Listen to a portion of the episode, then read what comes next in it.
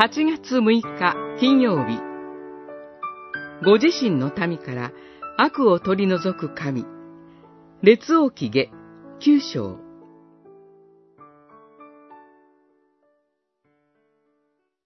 私はあなたに油を注ぎ、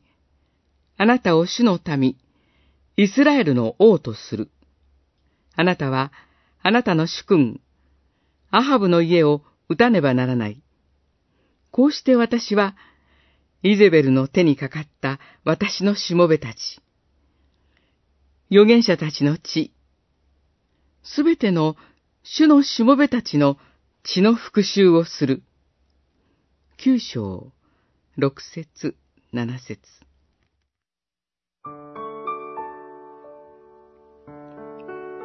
神は、北イスラエル軍の将校であったイエフに油を注ぎ、彼をイスラエルの王とされました。神が彼に与えられた使命は、アハブ王家を滅ぼすことでした。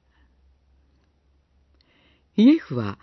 この使命に応えて謀反を起こし、自分の主君であったイスラエルの王、ヨラムを殺害します。その際、一緒にいたユダの王、アハズヤも、逃亡のさなか傷を負い、命を落とすことになります。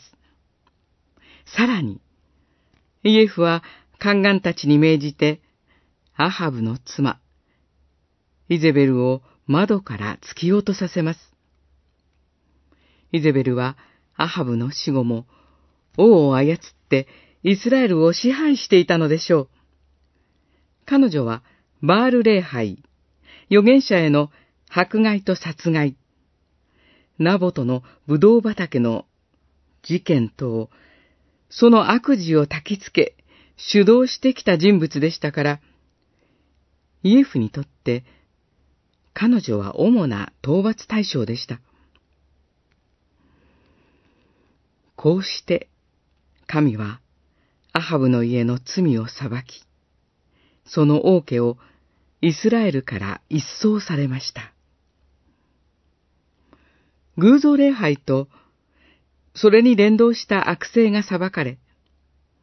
同時に理不尽な扱いを受けた人たちに対する正義と公正が実現しました。この裁きによって、神はご自分の民を悪しき罪の力から解放しようとされたのです。